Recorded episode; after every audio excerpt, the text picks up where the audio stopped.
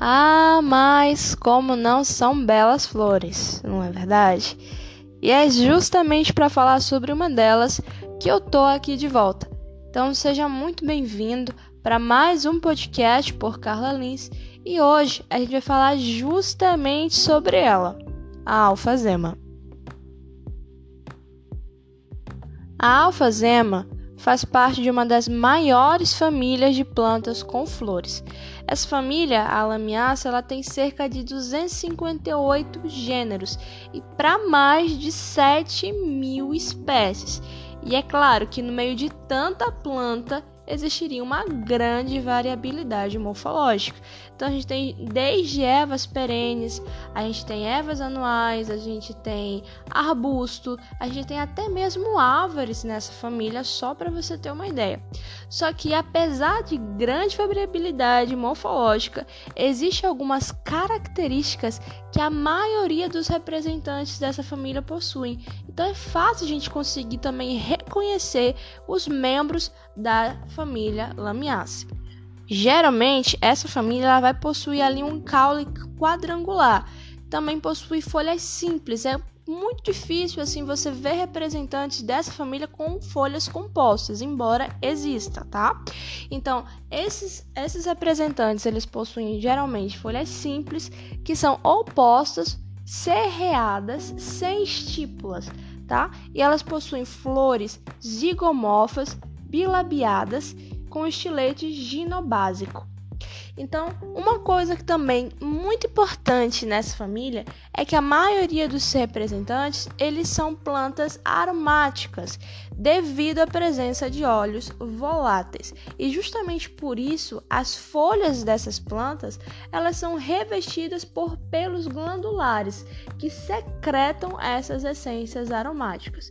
E as folhas, as flores, na verdade, dessas plantas, elas são vistosas e reunidas em inflorescência na maioria das vezes, e é o caso também da nossa alfazema.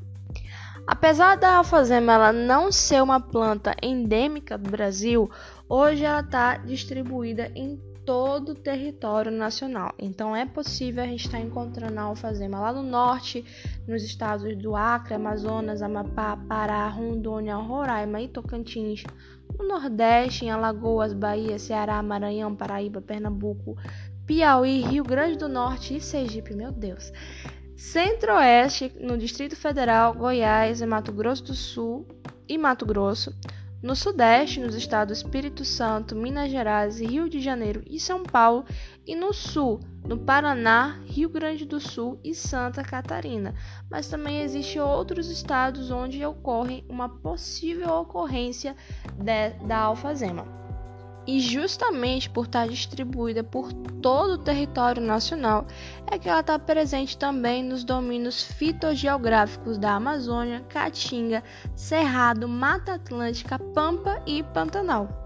E só no Brasil a gente tem para mais de 70 gêneros da família Lamiaceae com 589 espécies, sendo desses 77 gêneros endêmicos do país e 366 espécies desses gêneros endêmicos também aqui do Brasil.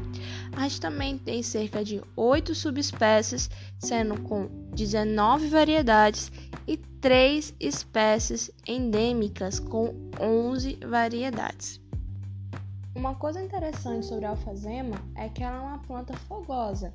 Justamente como ela é, tem muitos óleos voláteis, ela faz com que isso torne essa planta de fácil combustão espontânea nos períodos mais quentes, fazendo com que ela queime e se expanda esse fogo para o redor e queime todas as plantas que estiverem próximas dela.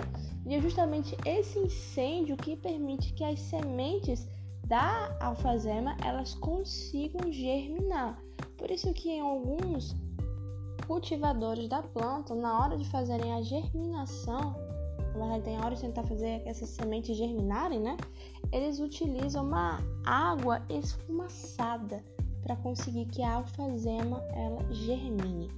E esses óleos, né, eles são muito importantes para a planta também, porque além de afastar os animais, né, para que ela não venha a ser devorada, ela também faz com que tenha uma proteção natural para a planta e atraia insetos que vão estar fazendo a sua polinização.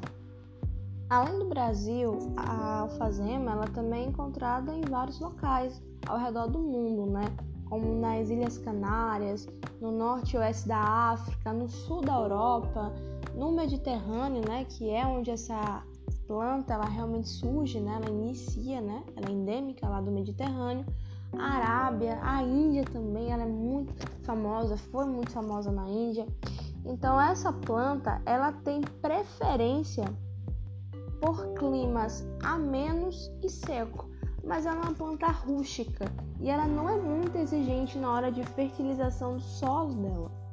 Por isso, ela pode ser cultivada facilmente em solos que são muito bem drenados e sob o sol pleno.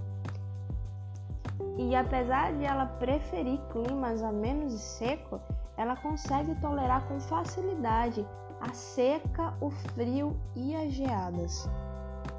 E algumas espécies conseguem tolerar até mesmo o calor tropical. Por isso, ela se adapta muito bem não apenas no Brasil, como ao redor do mundo.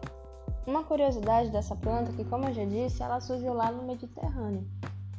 E ela foi nomeada pelos romanos por uma palavra chamada lavare, acredito que é assim no latim, que é uma palavra que vai dizer justamente significar banhar-se ou lavar porque os romanos naquela época eles pegavam essas plantas e eles colocavam ela na, no banho, justamente para dar um aroma para eles, deixar um banho mais perfumado.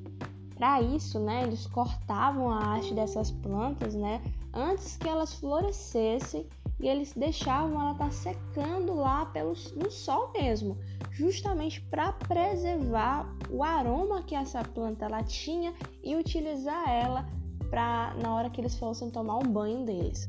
Então a alfazema, ela tem um reconhecimento muito grande, muito tempo atrás, justamente pelo esse lado dela de perfume mesmo, né? De conseguir deixar as coisas mais perfumadas e mais cheirosas.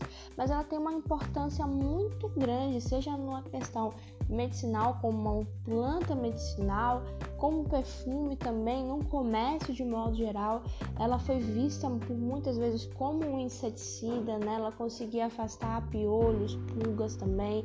Ela foi descoberta, né, como uma planta que ela tinha uma virtude medicinal muito grande, principalmente para queimaduras e para alguns ferimentos, né, para epilepsia e outras doenças, né, cólicas, convulsões, desmaios, principalmente como perfume, né? Acho que você cresceu com sua avó, é perto assim, com certeza eles adoram perfume de alfazema, né?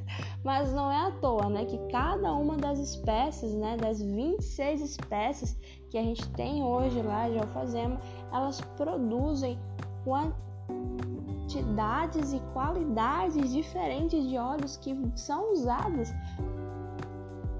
justamente para fazer diversos perfumes.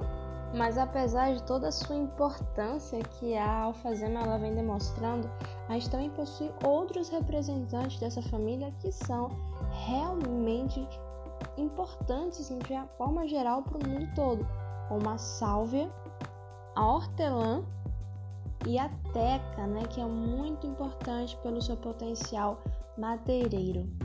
Bom, então é isso que a gente tem aqui por hoje. Eu espero que você tenha gostado desse podcast. Então, se caso você gostou, compartilhe com outras pessoas também, pelas curiosidades aí da alfazema, né? E toda vez que você for utilizar agora um perfume de alfazema, uma colônia, né? Ou for na casa da sua avó e sentir aquele cheiro característico, por favor, lembra desse podcast e eu tenho certeza que você vai lembrar de algumas curiosidades que você aprendeu aqui. Desde já, o meu muito obrigada. E até a próxima.